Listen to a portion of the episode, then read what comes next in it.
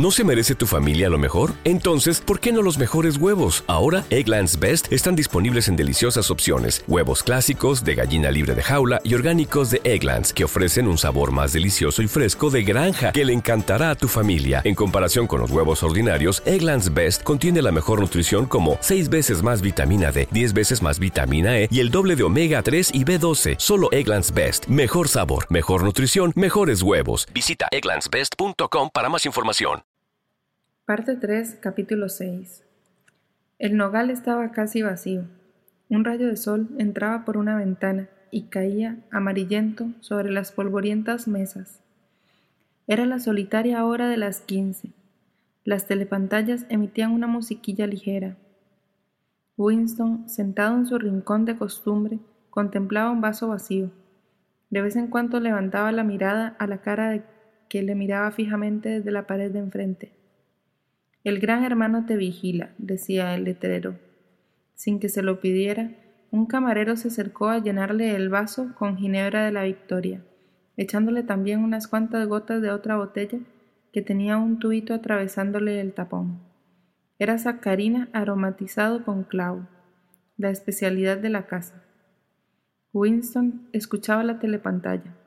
Solo emitía música, pero había la posibilidad de que en un momento a otro diera su comunicado el Ministerio de la Paz.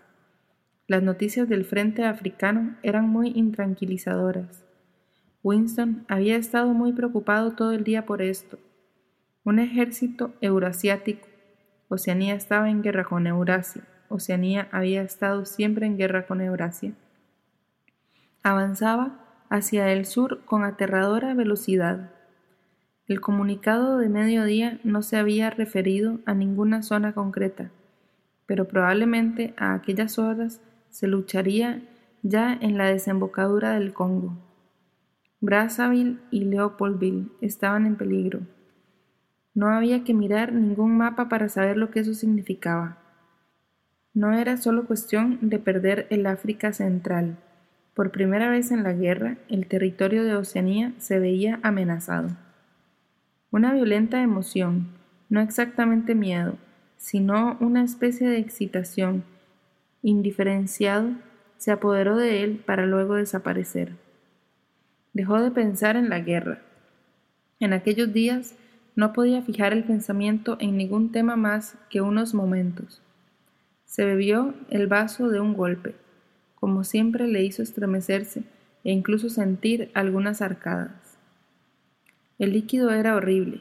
El clavo y la sacarina, ya de por sí repugnantes, no podían suprimir el aceitoso sabor de la ginebra.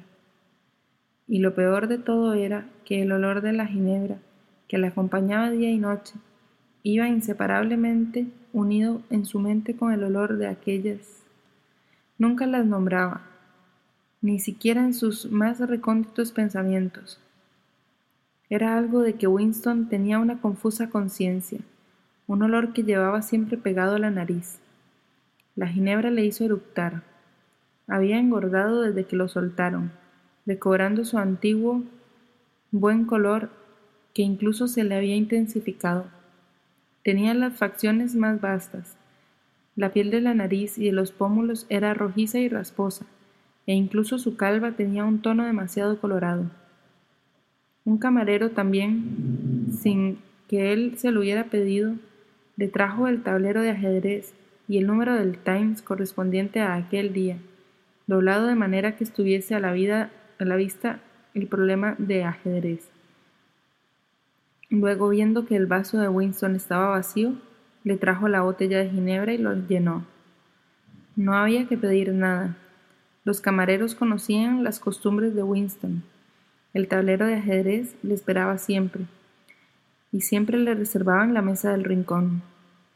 Aunque el café estuviera lleno, tenía aquella mesa libre, pues nadie quería que lo hubieran sentado demasiado cerca de él.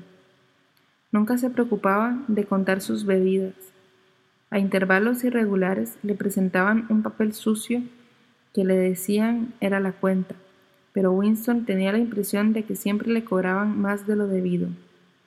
No le importaba. Ahora siempre le sobraba dinero. Le habían dado un cargo.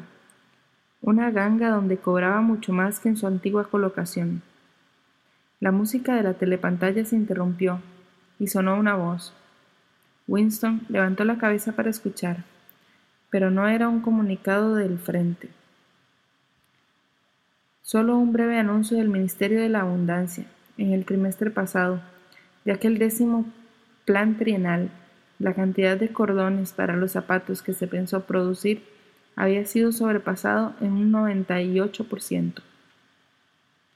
Estudió el problema de ajedrez y colocó las piezas. Era un final ingenioso. Juegan las blancas y maten dos jugadas. Winston miró el retrato del gran hermano. Las blancas siempre ganan, pensó, con un confuso misticismo. Siempre, sin excepción. Está dispuesto así, en ningún problema de ajedrez desde el principio del mundo han ganado las negras ninguna vez. ¿Acaso no simbolizan las blancas el invariable triunfo del bien sobre el mal? El enorme rostro miraba a Winston con su poderosa calma. Las blancas siempre ganan. La voz de la telepantalla se interrumpió y añadió en un tono diferente y mucho más grave. Estad preparados para escuchar un importante comunicado a las 15.30. 15.30. Son noticias de la mayor importancia. Cuidado con no perdérselas. 15.30. La musiquilla volvió a sonar. A Winston le latía el corazón con más rapidez. Sería el comunicado del frente. Su instinto le dijo que habría malas noticias. Durante todo el día había pensado con excitación en la posible derrota aplastante en África. Le parecía estar viendo al ejército eurasiático cruzando la frontera que nunca había sido violada y derramándose por aquellos territorios de Oceanía como una columna de hormigas. ¿Cómo no había sido posible atacarlos por el flanco de algún modo? Recordaba con toda exactitud el dibujo de la costa occidental africana. Cogió una pieza y la movió en el ajedrez. Aquel era el sitio adecuado pero a la vez que veía la horda negra avanzando, hacia el sur, vio también otra fuerza misteriosamente reunida, que de repente había cortado por la retaguardia todas las comunicaciones terrestres y marítimas del enemigo. Sentía Winston como si por la fuerza de su voluntad estuviera dando vida a esos ejercicios salvadores, pero había que actuar con rapidez. Si el enemigo dominaba todo el África, si lograban tener aeródromos y bases de submarinos en el Cabo, cortarían a Oceanía en dos. Esto podía significarlo todo, la derrota, una nueva división del mundo, la destrucción del partido.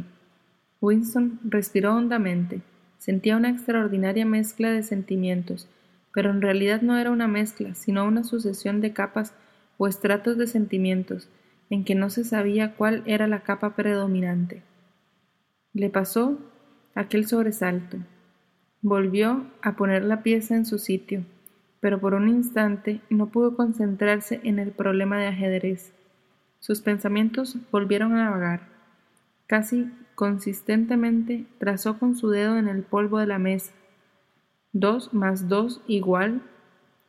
Dentro de ti no pueden entrar nunca, le había dicho Julia. Pues sí, podían penetrar en uno. Lo que te ocurre aquí es para siempre, le había dicho O'Brien. Eso era verdad.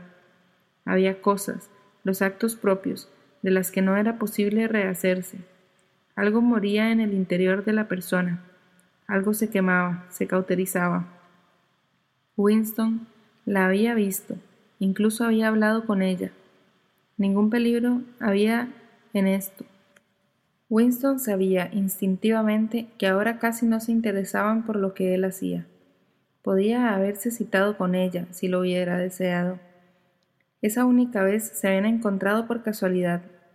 Fue en el parque, un día muy desagradable de marzo, en que la tierra parecía hierro y toda la hierba había muerto. Winston andaba rápidamente contra el viento, con las manos heladas y los ojos acuosos, cuando la vio a menos de diez metros de distancia. Enseguida le sorprendió que había cambiado de un modo indefinible. Se cruzaron sin hacerse la menor señal. Él volvió y la siguió, pero sin un interés desmedido. Sabía que ya no había peligro, que nadie se interesaba por ellos. Julia no le hablaba. Siguió andando en dirección oblicua sobre el césped, como si tratara de librarse de él, y luego pareció resignarse a llevarlo a su lado. Por fin llegaron bajo unos arbustos pelados que no podían servir ni para esconderse ni para protegerse del viento. Allí se detuvieron. Hacía un frío molestísimo. El viento silbaba entre las ramas. Winston le rodeó la, la cintura con un brazo. No había telepantallas, pero debía de haber micrófonos ocultos. Además, podían verlos desde cualquier parte. No importaba, nada importaba. Podrían haberse echado sobre el suelo y hacer eso si hubieran querido. Su carne se estremeció de horror tan solo al pensarlo. Ella no respondió cuando la agarró del brazo, ni siquiera intentó desasirse. Ya sabía Winston lo que había cambiado en ella. Tenía el rostro más demacrado y una larga cicatriz, oculta en parte por el cabello, que le cruzaba la frente y la sien. Pero el verdadero cambio no radicaba en eso. Era que la, la cintura se le había ensanchado mucho y toda ella estaba rígida. Recordó Winston como una vez después de la explosión de una bomba cohete había ayudado a sacar un cadáver de entre unas ruinas y le había asombrado no solo su increíble peso, sino su rigidez y lo difícil que resultaba manejarlo, de modo que más parecía piedra que carne. El cuerpo de Julia le producía ahora la misma sensación. Se le, se le ocurrió pensar que la piel de esta mujer sería ahora de una contextura diferente. No intentó besarla, ni hablaron. Cuando marchaban juntos por el césped, lo miró Julia a la cara por primera vez. Fue solo una mirada fugaz, llena de desprecio y de repugnancia. Se preguntó Winston si esta versión procedía solo de sus relaciones pasadas o si se la inspiraba también su desfigurado rostro y el aguilla que le salía de los ojos. Sentáronse en dos sillas de hierro, uno al lado del otro, pero no demasiado juntos. Winston notó que Julia estaba a punto de hablar. Movió unos cuantos centímetros el vasto zapato y aplastó con él una rama. Su pie parecía ahora más grande, pensó Winston. Julia, por fin, dijo solo esto. Te traicioné. Yo también te traicioné, dijo él. Julia lo miró otra vez con disgusto y dijo, A veces te amenazan con algo, algo que no puedes soportar, que ni siquiera puedes imaginarte sin temblar. Y entonces dices, no me lo hagas a mí, hácelo a otra persona, a fulano de tal.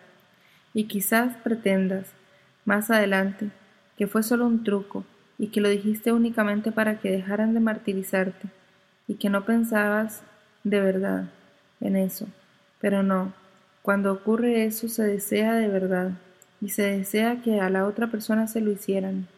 Crees entonces que no hay otra manera de salvarte y estás dispuesto a salvarte así. Deseas de todo corazón que eso tan terrible le ocurra a otra persona y no a ti. No te importa en absoluto lo que puedas sufrir, solo te importas entonces tú mismo. Solo te importas entonces tú mismo, repitió Winston como un eco. Y después de eso no puedes ya sentir por la otra persona lo mismo que antes. No, dijo él, no se siente lo mismo. No parecían tener más que decirse. El viento les pegaba a los cuerpos sus ligeros monos. A los pocos instantes les producía una sensación embarazosa seguir allí callados. Además, hacía demasiado frío para estarse quietos. Julia dijo algo sobre que debía coger el metro y se levantó para marcharse. Tenemos que vernos otro día, dijo Winston. Sí, tenemos que vernos, dijo ella. Winston, irresoluto, la siguió un poco. Iba unos pocos pasos detrás de ella. No volvieron a hablar, aunque Julia no le dijo que se apartara. Andaba muy rápida para evitar que fuese junto a ella. Winston se había decidido a acompañarla a la estación del metro, pero de repente se le hizo un mundo tener que andar con tanto frío. Le parecía que aquello no tenía sentido. No era tanto el deseo de apartarse de Julia como el de regresar al café lo que le impulsaba, pues nunca le había atraído tanto el nogal como en este momento. Tenía una visión nostálgica de su mesa del rincón, con el periódico, el ajedrez y la ginebra que fluía sin cesar. Sobre todo allí haría calor. Por eso, poco después, y no solo accidentalmente, se dejó separar de ella por una pequeña aglomeración de gente. Hizo un desganado intento de volver a seguirla, pero disminuyó el paso y se volvió, marchando en dirección opuesta. Cinco metros más allá se volvió a mirar. No había demasiada circulación, pero ya no podía distinguirla. Julia podría haber sido cualquiera de las doce figuras borrosas que se apresuraban en dirección al metro. Es posible que no pudiera reconocer ya su cuerpo tan deformado. Cuando ocurre esto se desea de verdad, y él lo había pensado en serio. No solamente lo había dicho, sino que lo había deseado. Había deseado que fuera ella, y no él quien tuviera que soportarlas. Se produjo un, produjo un sutil cambio en la música que brotaba de la telepantalla. Apareció una nota humorística, la nota amarilla. Una voz, quizás, no estuviera sucediendo de verdad, sino que fuera solo un recuerdo que tomase forma de sonido, cantaba. Bajo el nogal de las ramas extendidas, yo te vendí y tú me vendiste. Winston tenía los ojos más lacrimosos que de costumbre. Un camarero que pasaba junto a él Vio que tenía vacío el vaso y volvió a llenárselo de la botella de ginebra. Winston olió el líquido. Aquello estaba más repugnante cuanto más lo bebía, pero era el elemento en que él nadaba, era su vida, su muerte y su resurrección. La ginebra lo hundía cada noche en un sopor animal, y también era la ginebra lo que le hacía revivir todas las mañanas. Al despertarse, rara vez antes de las once, con los párpados pegajosos, una boca pastosa y la espalda que parecía habérsele partido, le habría sido imposible echarse abajo de la cama si no hubiera tenido siempre en la mesa de noche la botella de ginebra y una taza. Durante la mañana se quedaba escuchando la telepantalla con una expresión pétrea y la botella siempre a mano. Después de las quince hasta la hora de cerrar, se pasaba todo el tiempo en el nogal, Nadie se preocupaba de lo que hiciera, no le despertaba ningún silbato, ni le dirigía advertencias la telepantalla. Dos veces a la semana iba a un despacho polvoriento que parecía un rincón olvidado en el Ministerio de la Verdad y trabajaba un poco, si aquello podía llamársele trabajo. Había sido nombrado miembro de un subcomité de otro subcomité que dependía de uno de los innumerables subcomités que se ocupaban de las dificultades de menos importancia planteadas por la preparación de la onceava edición del Diccionario de Neolengua. En aquel despacho se dedicaban a redactar algo que llamaban el informe provisional, pero Winston nunca había llegado a enterarse de qué tenían que informar tenía alguna relación con la cuestión de si las comas deben ser colocadas dentro o fuera de las comillas.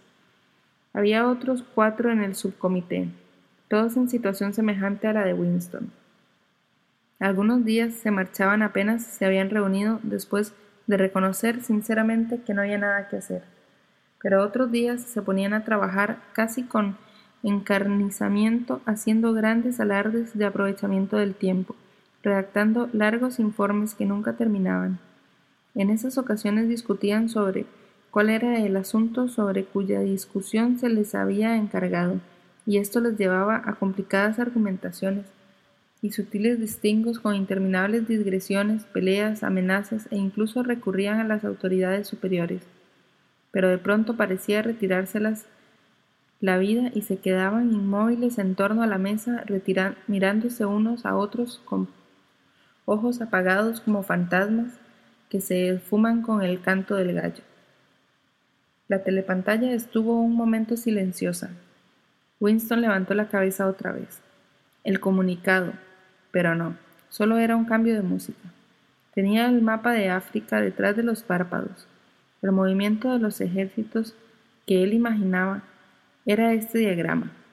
Una flecha negra dirigiéndose verticalmente hacia el sur y una flecha blanca en dirección, horizontal hacia el este, cortando la cola de la primera. Como para darse ánimos, miró el imperturbable rostro del retrato. ¿Podría concebirse que la segunda flecha no existiera? Volvió a aflojársela el interés, bebió más ginebra, cogió la pieza blanca e hizo un intento de jugada, pero no era aquella la jugada acertada porque, sin quererlo, le flotó en la memoria un recuerdo.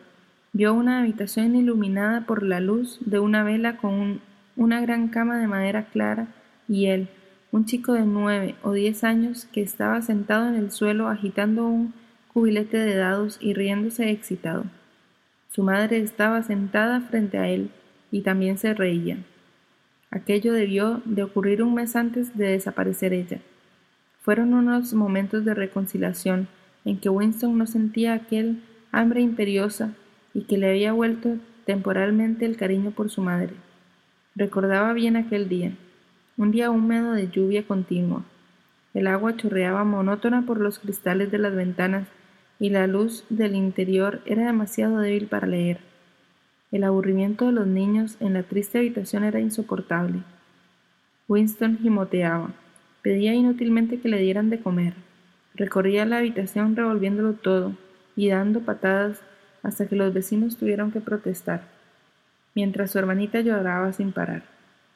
Al final le dijo su madre, Sé bueno y te compraré un juguete.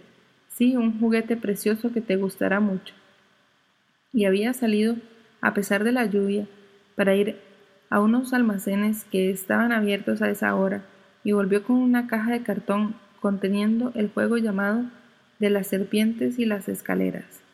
Era muy modesto. El cartón estaba rasgado y los pequeños dados de madera tan mal cortados que apenas se sostenían. Winston recordaba el olor a humedad del cartón. Había mirado el juego de mal humor no le interesaba gran cosa, pero entonces su madre encendió una vela y se sentaron en el suelo a jugar. Jugaron ocho veces, ganando cuatro cada uno. La hermanita, demasiado pequeña para comprender de qué se trataba el juego, miraba y se reía porque los veía reír a ellos dos.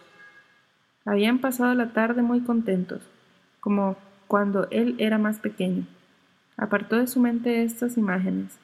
Era un falso recuerdo, de vez en cuando le asaltaban falsos recuerdos.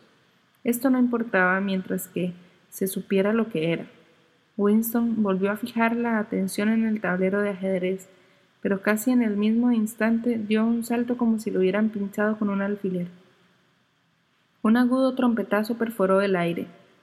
Era el comunicado. Victoria. Siempre significaba victoria la llamada de la trompeta antes de las noticias. Una especie de corriente eléctrica recorrió a todos los que se hallaban en el café. Hasta los camareros se sobresaltaron y agudizaron el oído. La trompeta había dado un enorme volumen de ruido.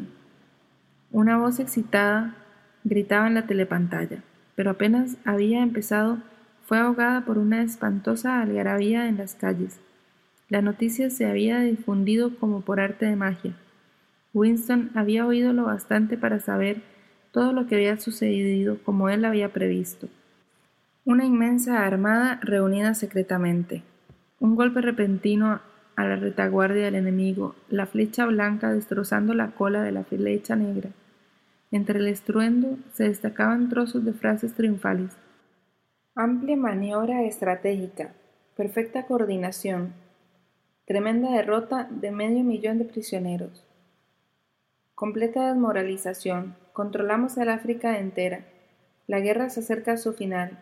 Victoria. La mayor victoria en la historia de la humanidad. Victoria, victoria, victoria. Bajo la mesa, los pies de Winston hacían movimientos convulsivos. No se había movido de su asiento, pero mentalmente estaba corriendo, corriendo a vertiginosa velocidad. Se mezclaba con la multitud. Gritaba hasta ensordecer.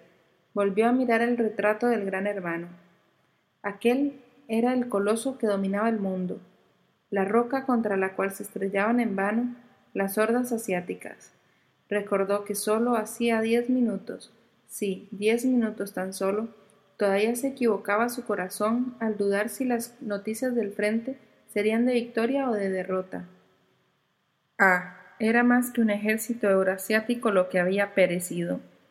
Mucho había cambiado en él desde aquel primer día en el Ministerio del Amor, pero hasta ahora no se había producido la cicatrización final e indispensable, el cambio salvador. La voz de la telepantalla seguía enumerando el botín, la matanza, los prisioneros, pero la gritería callejera había amainado un poco. Los camareros volvían a su trabajo. Uno de ellos acercó la botella de ginebra. Winston, sumergido en su feliz ensueño, no prestó atención mientras le llenaban el vaso. Ya no se veía corriendo ni gritando, sino de regreso al ministerio del amor, con todo olvidado, con el alma blanca como la nieve. Estaba confesándolo todo en un proceso público, comprometiendo a todos. Marchaba por un claro pasillo con la sensación de andar al sol y un guardia armado lo seguía. La bala tan esperada penetraba por fin en su cerebro. Contempló el enorme rostro. Le había costado cuarenta años saber qué clase de sonrisa era aquella oculta bajo el bigote negro. Qué cruel e inútil incomprensión, qué tosudez la suya, exilándose a sí mismo de aquel corazón amante. Dos lágrimas perfumadas de ginebra le resbalaron por las mejillas. Pero ya todo estaba arreglado, todo alcanzaba la perfección. La lucha había terminado. Se había vencido a sí mismo definitivamente. Amaba al gran hermano.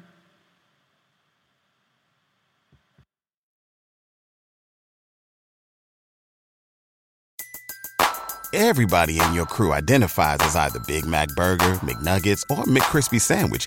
But you're the filet fish Sandwich all day. That crispy fish, that savory tartar sauce, that melty cheese, that pillowy bun. Yeah, you get it every time. And if you love the filet of fish, right now you can catch two of the classics you love for just $6. Limited time only. Price and participation may vary. Cannot be combined with any other offer. Single item at regular price. Ba da ba ba ba.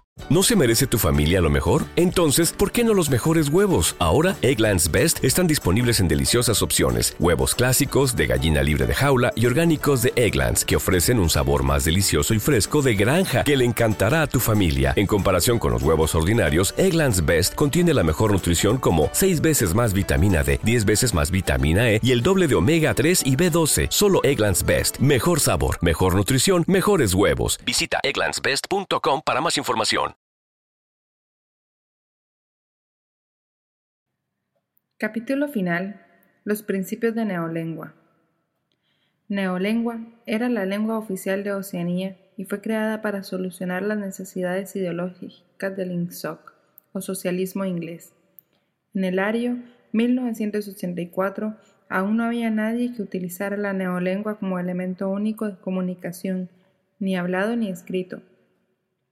Los editoriales del Times estaban escritos en neolengua pero era un tour de force que solamente un especialista podía llevar a cabo.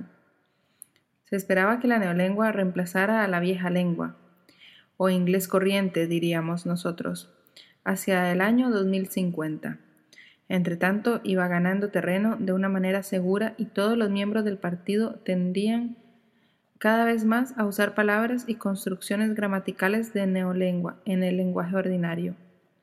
La versión utilizada en 1984, comprendida en las ediciones novena y décima del Diccionario de Neolengua, era provisional y contenía muchas palabras superfluas y formaciones arcaicas que más tarde se suprimirían.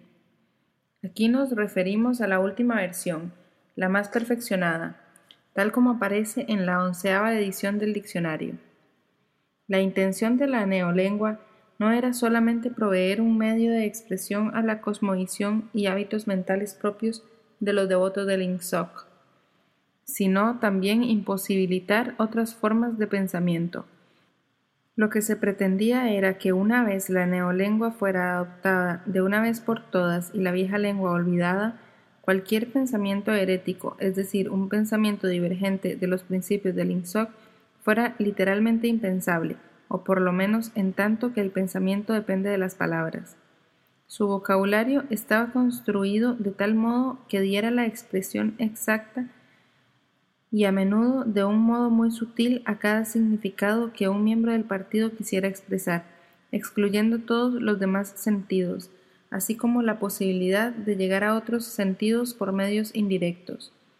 Esto se conseguía inventando nuevas palabras y desvistiendo a las palabras restantes de cualquier significado heterodoxo y a ser posible de cualquier significado secundario.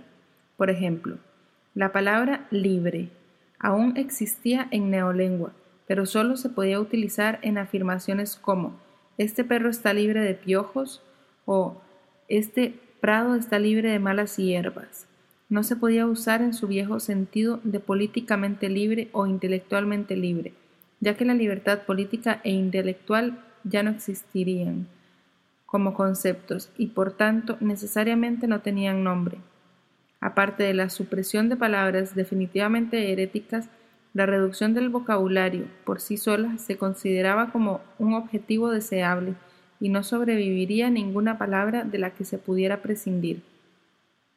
La finalidad de la neolengua no era aumentar, sino disminuir el área de pensamiento, objetivo que podía conseguirse reduciendo el número de palabras al mínimo indispensable. La neolengua se basaba en la lengua inglesa tal como ahora la conocemos, aunque muchas frases de neolengua, incluso sin contener nuevas palabras, serían apenas inteligibles para el que hablara el inglés actual. Las palabras de neolengua se dividían en tres clases distintas, conocidas por los nombres de vocabulario. A. Vocabulario B, también llamado de palabras compuestas, y vocabulario C. Lo más simple sería discutir cada clase separadamente, pero las peculiaridades gramaticales de la lengua pueden ser tratadas en la sección dedicada al vocabulario A, ya que las mismas reglas se aplicaban a las tres categorías. El vocabulario A el vocabulario A consistía en las palabras de uso cotidiano, cosas como comer, beber, trabajar, vestirse, subir y bajar escaleras, conducir vehículos, cuidar el jardín, cocinar y cosas por el estilo. Se componía prácticamente de palabras que ya poseemos, palabras como golpear, correr, perro, árbol, azúcar, casa, campo. Pero en comparación con el vocabulario inglés de hoy en día, su número era extremadamente pequeño. Al mismo tiempo que sus significados eran más rigurosamente restringidos, todas las ambigüedades y distintas variaciones de significado habían sido purgadas. En tanto que fuera posible, una palabra de neolengua de este tipo quedaba reducida simplemente a un sonido preciso que expresaba un concepto claramente entendido. Hubiera sido totalmente inconcebible utilizar el vocabulario A para propósitos literarios o para discusiones políticas o filosóficas. Su intención era la de expresar pensamientos simples y objetivos, casi siempre relacionados con objetos concretos o acciones físicas. La gramática de la neolengua tenía dos grandes peculiaridades. La primera era una intercambiabilidad casi total entre las distintas partes de la oración. Cualquier palabra de la lengua, en principio esto era aplicable incluso a palabras abstractas como sí o cuando, se podía usar como verbo, nombre, adjetivo o adverbio. Entre la forma del verbo y la del nombre, cuando eran de la misma raíz, no había nunca ninguna variación, y así esta regla por sí misma suponía la destrucción de muchas de las formas arcaicas. La palabra pensamiento, por ejemplo, no existía en neolengua. En su lugar existía pensar, que hace la función de verbo y de nombre. Aquí no se seguía ningún tipo de principio etimológico. En otros casos se conservaba el sustantivo original y en otros casos el verbo. Incluso cuando un nombre y un verbo de significado parecido no tenían una relación etimológica, con frecuencia se suprimía el uno o el otro. No existía, por ejemplo, una palabra como cortar, ya que su significado quedaba lo suficientemente cubierto por el nombre verbo cuchillo. Los adjetivos se formaban añadiendo el sufijo lleno al nombre verbo y los adverbios añadiendo de modo. Así, por ejemplo, rápido lleno quería decir rapidez y rápido de modo significaba rápidamente. Se conservaron algunos adjetivos de hoy en día como bueno, fuerte, grande, negro, blando, pero en un número muy reducido. Por otra parte, su necesidad era mínima, ya que se llegaba a cualquier significado adjetival añadiendo lleno a un sustantivo verbo. No se conservaron ninguno de los adverbios hoy existentes, exceptuando algunos que acababan en de modo. La terminación de modo era invariable. La palabra bien, por ejemplo, se sustituyó por buen modo. Además, a cualquier palabra, y esto como principio se aplicaba a todas las palabras del idioma, se le daba sentido de negación añadiendo el prefijo in, o se le daba fuerza con el sufijo plus para aumentar el énfasis. Doble plus, así por ejemplo, infrío significaba caliente, mientras que plus frío y doble plus frío significaban respectivamente muy frío y extraordinariamente frío. También era posible, como en el inglés de hoy en día, modificar el significado de casi todas las palabras con preposiciones afijas como ante, post, sobre, sub, etc. A base de este método fue posible disminuir enormemente el vocabulario poniendo por caso la palabra bueno. Ya no habría necesidad de la palabra malo, ya que el significado requerido se expresaba también o incluso mejor por inbueno.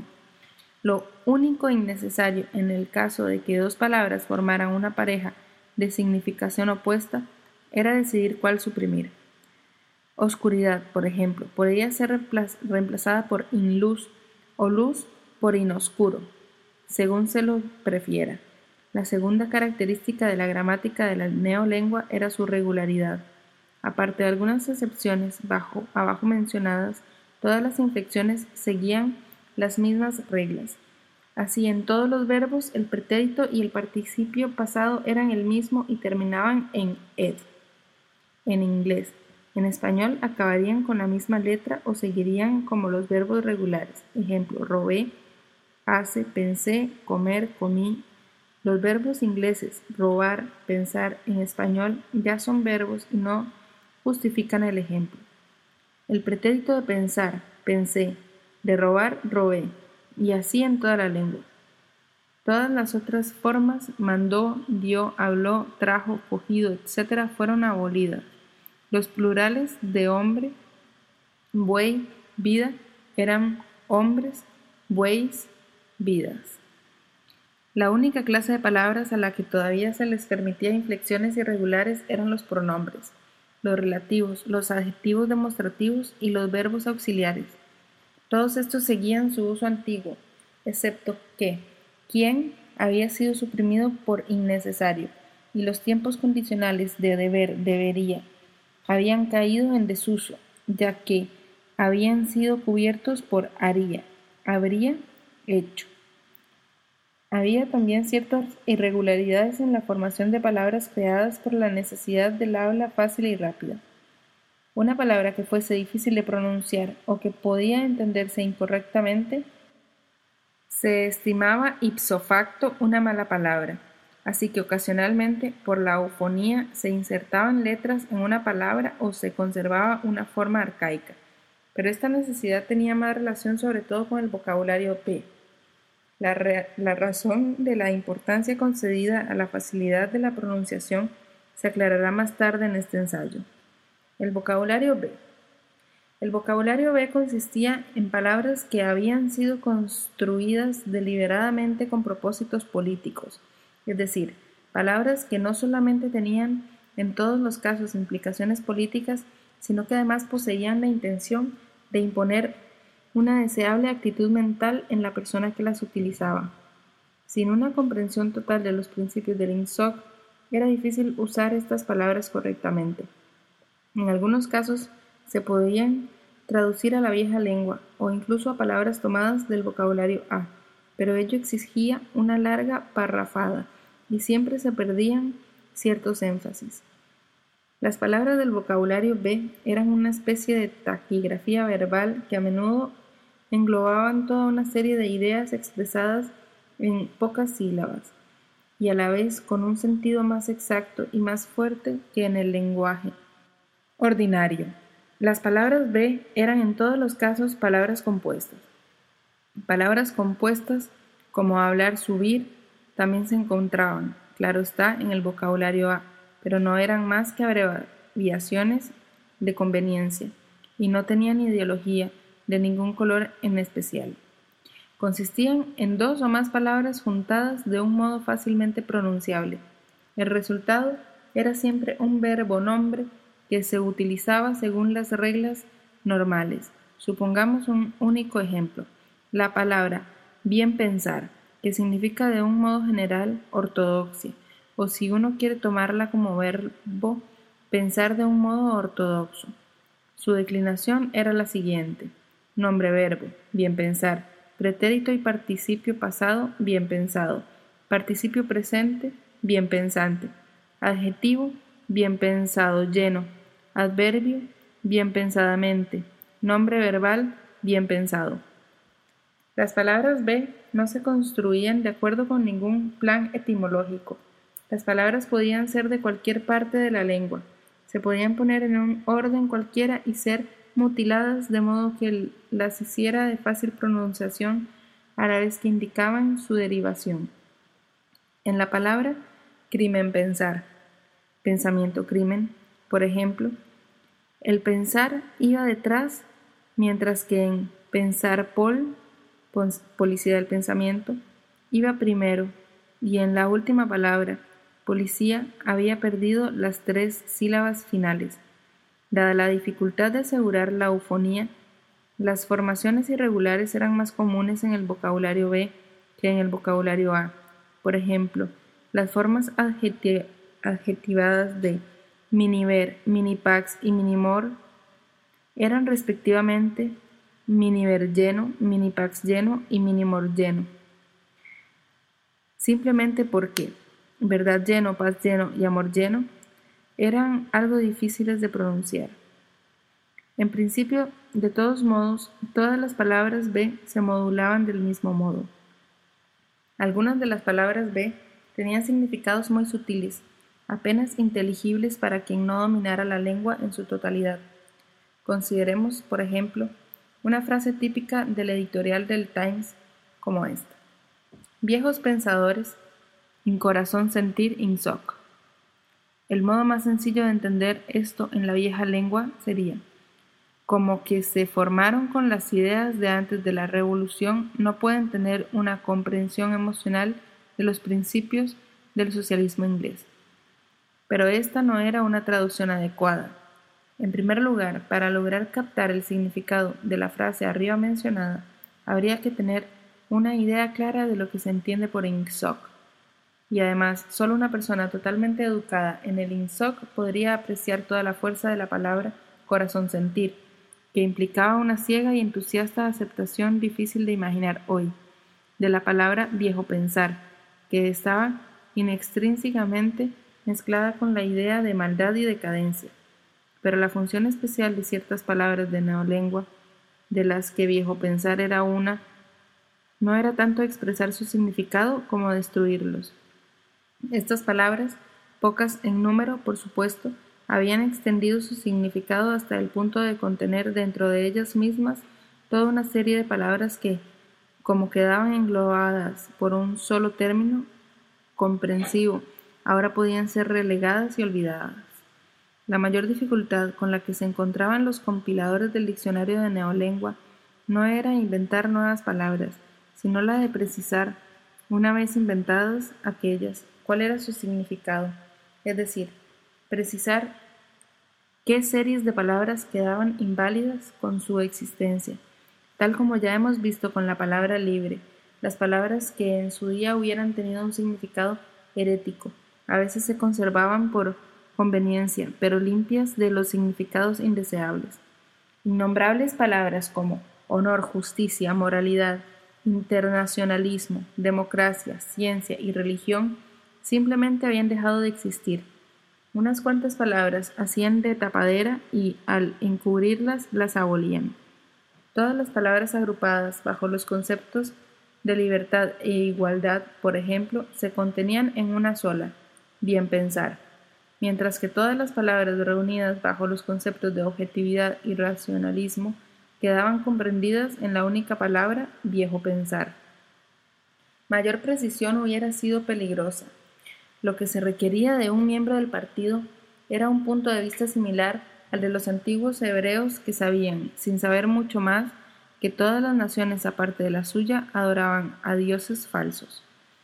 No necesitaban saber que estos dioses se llamaban Baal, Osiris, Moloch, Ashtaroth, etc. Probablemente, cuanto menos supiesen sobre ellos, mejor para su ortodoxia. Conocían a Jehová y sus mandamientos. Sabían, por lo tanto, que todos los dioses con otros nombres y atributos eran dioses falsos. De manera parecida, el miembro del partido sabía lo que constituía la correcta norma de conducta y de un modo increíblemente vago y general lo que podía apartarle de ella. Su vida sexual, por ejemplo, estaba totalmente regulada por las dos palabras de neolengua sexo-crimen, inmortalidad, inmoralidad sexual y buen sexo, castidad. El sexo-crimen cubría infracciones de todo tipo, fornicación, adulterio, homosexualidad y otras perversiones, y además el coito normal practicado por placer. No había necesidad de nombrarlos separadamente, ya que todos eran igualmente culpables y merecían la muerte. En el vocabulario C, que constituía, en palabras técnicas y científicas, existía la necesidad de dar nombres especializados a ciertas aberraciones sexuales, pero el ciudadano normal no las necesitaba. Este sabía lo que quería decir buen sexo, es decir, el coito normal entre marido y mujer con el solo propósito de engendrar hijos y sin placer físico por parte de la mujer. Todo lo demás era sexo crimen. En neolengua era casi imposible seguir un pensamiento herético más allá de la percepción de su carácter herético. A partir de este punto faltaban las palabras necesarias. Ninguna palabra, en el vocabulario B era ideológicamente neutral. Muchas eran eufemismos, palabras como, por ejemplo, gozo campo, campo de trabajos forzados, o minipax, Ministerio de la Paz, es decir, Ministerio de la Guerra. Significaban exactamente lo opuesto a lo que parecían indicar. Algunas palabras, por otro lado, traducían una franca y despreciativa comprensión por la naturaleza real de la sociedad de Oceanía. Por ejemplo, prolealimento significaba la porquería de entretenimiento y falsas noticias que el partido daba a las masas. otras palabras, además, eran ambivalentes, teniendo la connotación de bueno cuando eran aplicadas al partido y de malo cuando eran aplicadas al enemigo pero además había gran cantidad de palabras que a primera vista parecían meras abreviaciones y que extraían su color ideológico no de su significado sino de su estructura. Hasta donde fuera posible, todo lo que pudiera tener un significado político de cualquier tipo entraba en el vocabulario B. Los nombres de organizaciones, grupos de personas, doctrinas, países o instituciones o edificios públicos habían quedado recortados de forma muy sencilla, es decir, una sola palabra, fácilmente pronunciable con el menor número de sílabas y que conservaba la derivación original. En el Ministerio de la Verdad, por ejemplo, el departamento de registro donde trabajaba Winston Smith se llamaba RegDep. El departamento de ficción se llamaba FICDEP. El departamento de teleprogramas se llamaba Teledep, etc.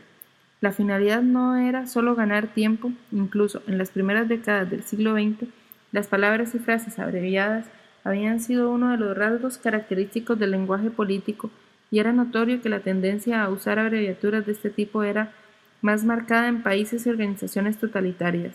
Ejemplo de ellos son palabras tales como nazi, gestapo, Comintern, Imprecor y Agitprop. Al principio esta práctica se había adoptado instintivamente, pero en neolengua se utilizaban con un propósito consciente. Habían observado que abreviando un nombre se estrechaba y alteraba sutilmente su significado, perdiendo la mayoría de asociaciones de ideas que, de otra manera, habría mantenido. Las palabras internacional comunista, por ejemplo, evocan la imagen polifacético de solidaridad humana banderas rojas, barricadas, Karl Marx y la Comuna de París. La palabra Comintern, por otro lado, solo sugiere una organización tupida y cerrada, con una doctrina concreta. Se refiere a algo tan fácilmente reconocible y limitado en su propósito como una silla o una mesa. Comintern es una palabra que se puede pronunciar casi sin pensar, mientras que internacional comunista es una frase en la que uno tiene que detenerse por lo menos unos momentos. Del mismo modo, las asociaciones ideológicas que la palabra miniver evoca son menores que, y más controlables que las sugeridas por Ministerio de la Verdad. Esta era la razón del hábito de abreviar siempre que fuera posible, así como también el casi exagerado cuidado que dedicaban a facilitar la pronunciación de las palabras. En neolengua, la obsesión de la euforia pesaba más que cualquier otra consideración, salvo la exactitud del significado. Si era necesario, siempre se sacrificaba la regularidad de la gramática en aras de la euforia. Y con razón, ya que lo que se requería, sobre todo por razones políticas, eran palabras cortas y de significado inequívoco, que pudieran pronunciarse rápidamente y que despertaran el mínimo de sugerencias en la mente del parlante. Las palabras del vocabulario B incluso ganaban en fuerza por el hecho de ser tan parecidas.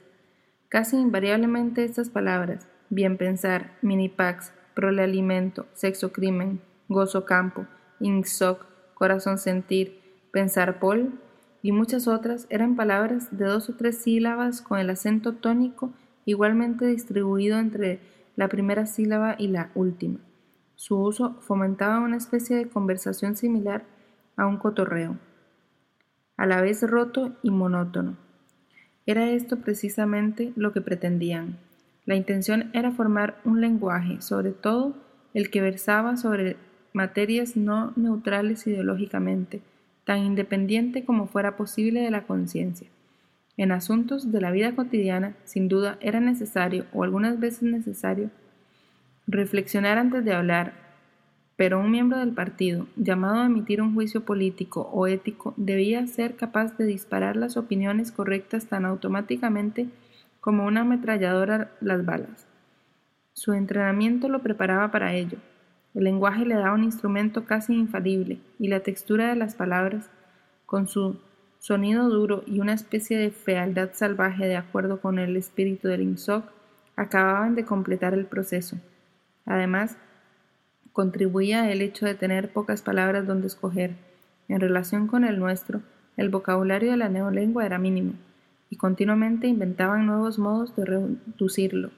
Desde luego, la neolengua difería de la mayoría de otros lenguajes en que su vocabulario se empequeñecía en vez de agrandarse. Cada reducción era una ganancia, ya que cuanto menor era el área para escoger, más pequeña era la tentación de pensar. En definitiva, se esperaba construir un lenguaje articulado que surgiera de la laringe sin involucrar en absoluto a los centros del cerebro. El objetivo se explicita francamente en la palabra de neolengua hablapato, que significa cuacuar como un pato. Como otras palabras de neolengua, hablapato era de significado ambivalente.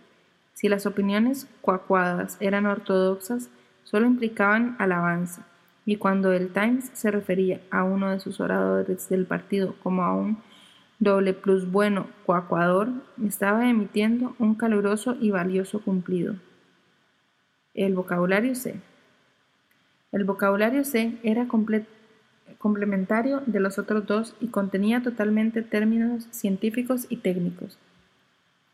Estos se parecían a los términos científicos de uso hoy en día y procedían de las mismas raíces que se tomó el cuidado habitual para definirlos rápidamente y despojarlos de los significados indeseables. Se atenían a las mismas reglas gramaticales que las palabras de los otros dos vocabularios. Muy pocas palabras C tenían uso en las conversaciones cotidianas o en el lenguaje político.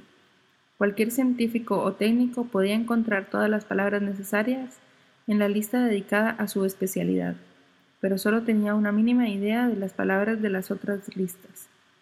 Solamente unas cuantas palabras eran comunes a todas las listas y no existía un vocabulario que expresase la función de la ciencia como actitud mental o como método intelectual independiente de sus ramas particulares. No había, de hecho, palabra para designar ciencia, quedando cualquier significado que pudiera tener suficientemente cubierto por la palabra INSOC. Por lo que se ha explicado, podrá verse que en neolengua la expresión de opiniones heterodoxas de bajo nivel era casi imposible. Era factible, claro está, emitir herejías de un tono muy crudo y elemental, como una especie de blasfemia. Hubiera sido posible, por ejemplo, decir el gran, el gran hermano imbueno, pero esta acerbación que a un oído ortodoxo le sonaba como una manifiesta absurdidad, no podría haber sido sostenida con argumentos racionales, ya que faltaban las palabras necesarias. Solo podían sostenerse ideas contrarias al INSOC de una manera vaga y sin palabras, y formularlas en unos términos muy genéricos que mezclaban y condenaban todo tipo de herejías, sin definirlas particularmente. De hecho, sólo podía utilizarse la neolengua para fines heterodoxos, traduciendo de un modo ilegítimo algunas de las palabras a la vieja lengua. Por ejemplo, todos los hombres son iguales era una afirmación posible en neolengua, pero en el mismo sentido en que todos los hombres tienen el pelo rojo, pudiera serlo en vieja lengua. No contiene ningún error gramatical, pero expresa una no verdad palpable como que todos los hombres son de la misma estatura, peso o fuerza. El concepto de igualdad política ya no existía y por lo tanto esta significación secundaria había sido limpiada de, las, de la palabra igual. En 1984, cuando vieja lengua era todavía el medio normal de comunicación, teóricamente existía el peligro de que al usar palabras de neolengua uno recordara sus significados originales. En la práctica no era difícil, para alguien bien versado en el doble pensar, evitar que esto ocurriera, pero dentro de dos generaciones se evitaría incluso la posibilidad de este peligro. Una persona creciendo con neolengua como único lenguaje no sabría nunca que había tenido antes la acepción de igualdad política o que libre había significado anteriormente intelectualmente libre. Del mismo modo que, por ejemplo, una persona que no hubiera oído hablar nunca del ajedrez podría saber los segundos significados aplicables a la reina y a la torre. Por lo tanto, quedaría descartada la posibilidad de cometer muchos crímenes y errores simplemente porque no tenían nombre y en consecuencia son inimaginables. Y era de esperar que con el paso del tiempo las características que distinguían a la neolengua se volvieran más y más acusadas. Sus palabras irán, irían disminuyendo sus significados cada vez más restringidos y más remoto del peligro de utilizarlos impropiamente. Al desaparecer la vieja lengua se habría roto el último lazo con el pasado. La historia ya se había reescrito, pero algunos fragmentos de la vieja literatura sobrevivían aquí y allá, imperfectamente censurados, y mientras persistiera el conocimiento de la vieja lengua, era posible leerlos. En el futuro, tales fragmentos, incluso si sobrevivieran, serían inteligibles e intraducibles. Era imposible traducir un pasaje de vieja lengua a neolengua, salvo que se refiriera a algún proceso técnico o a hechos de la vida cotidiana, o bien fuese ya de tendencia ortodoxa. Bien pensante sería la expresión en neolengua. En la práctica, esto suponía que ningún libro escrito antes de 1960 podía traducirse por completo. La literatura anterior a la Revolución solo podía estar sujeta a una traducción ideológica, o sea, a una alteración tanto de las palabras como del sentido. Tomemos por ejemplo el tan conocido pasaje de la Declaración de la Independencia. Entendemos que son verdades evidentes el que todos los hombres han sido creados iguales, que han sido dotados por su Creador con ciertos derechos inalienables, entre los que se encuentran la vida, la libertad y la búsqueda de la felicidad, y que, para asegurar estos derechos, se han instituido entre los hombres los gobiernos cuyo poder depende del consentimiento de los gobernados, y que, cuando cualquier forma de gobierno perjudica estos fines, el pueblo tiene derecho a alterarla o abolirla e instituir una nueva.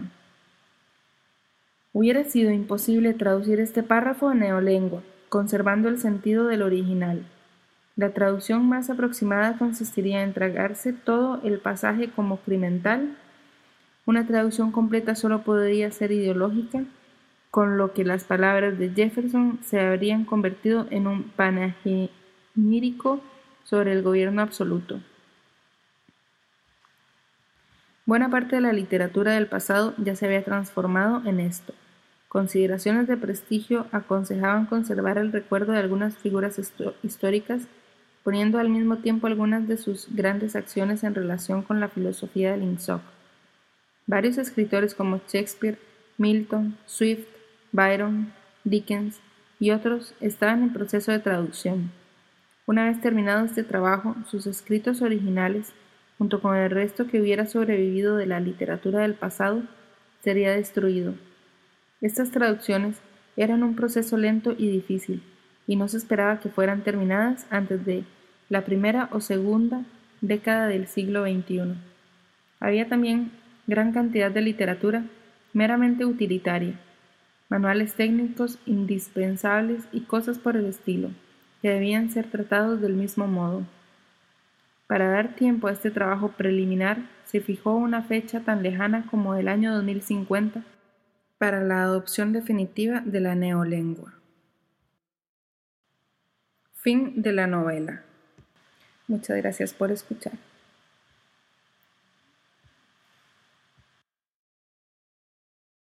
¿Te preocupas por tu familia? Entonces, ¿por qué darles solo huevos ordinarios cuando pueden disfrutar de lo mejor? Eggland's Best, los únicos huevos con ese delicioso sabor fresco de granja, además de la mejor nutrición, como 6 veces más vitamina D, 10 veces más vitamina E y 25% menos de grasa saturada que los huevos regulares, además de muchos otros nutrientes importantes. Así que, dales los mejores huevos. Eggland's Best, mejor sabor, mejor nutrición, mejores huevos. Everybody in your crew identifies as either Big Mac Burger, McNuggets, or McCrispy Sandwich. But you're the filet fish Sandwich all day. That crispy fish, that savory tartar sauce, that melty cheese, that pillowy bun. Yeah, you get it. Every time. And if you love the filet of fish, right now you can catch two of the classics you love for just $6. Limited time only. Price and participation may vary. Cannot be combined with any other offer. Single item at regular price. Ba da ba ba ba.